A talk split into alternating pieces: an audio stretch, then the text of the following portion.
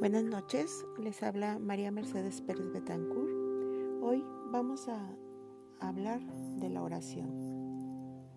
No importa cómo está tu vida, todos necesitamos respirar profundamente e intentar acordarnos de que hay cosas en la vida que no podemos controlar. Es mejor concentrarse en lo que sí podemos controlar, como la paz interior, al trabajar las características de nuestros propios corazones y mentes seremos más capaces de ayudarnos a nosotros mismos, a nuestra familia y a nuestros amigos. Muchas personas creen que la oración es una manera eficaz de hacerlo. La oración y la meditación pueden ser buenas para tu salud, especialmente cuando se trata de reducir la presión arterial, estar físicamente bien y en paz en los momentos difíciles.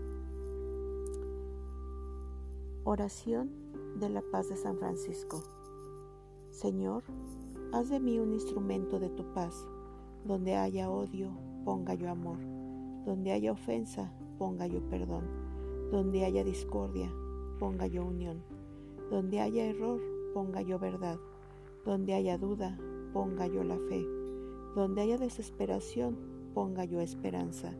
Donde haya tinieblas, ponga yo luz. Donde haya tristeza, ponga yo alegría. Oh Maestro, que no busque yo tanto ser consolado como consolar, ser comprendido como comprender, ser amado como amar, porque donde se recibe, olvidando se encuentra, perdonándose es perdonado y muriendo se resucita la vida eterna. Oración para superar las dificultades de la vida. Oh Señor, te invocamos en este tiempo de sufrimiento.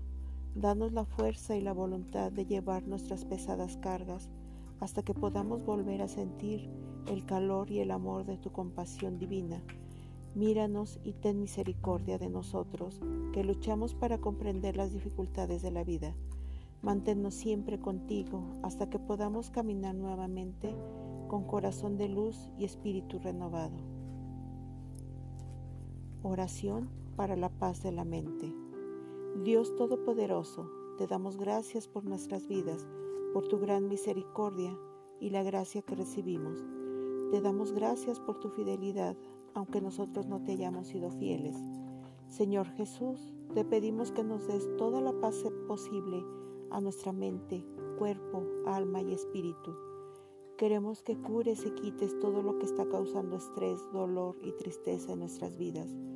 Por favor, guía nuestro camino a través de la vida y que nuestros enemigos estén en paz con los demás. Venga tu reinado de paz a nuestra familia, a nuestro lugar de trabajo y a todo lo que esté en nuestras manos.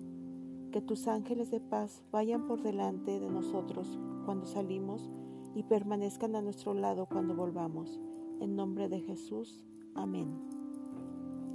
Salmo 31, 1-6. Yo me refugio en ti, Señor, que nunca me vea defraudado. Líbrame por tu justicia, inclina tu oído hacia mí y ven pronto a socorrerme.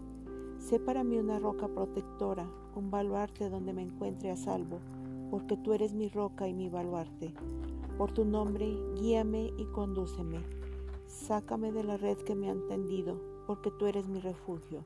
Yo pongo mi vida en tus manos Tú me rescatarás, Señor Dios fiel. Salmo 121. Levanto mis ojos a las montañas. ¿De dónde me vendrá la ayuda? La ayuda me viene del Señor, que hizo el cielo y la tierra. Él no dejará que resbale tu pie. Tu guardián no duerme. No, no duerme ni dormita. El guardián de Israel.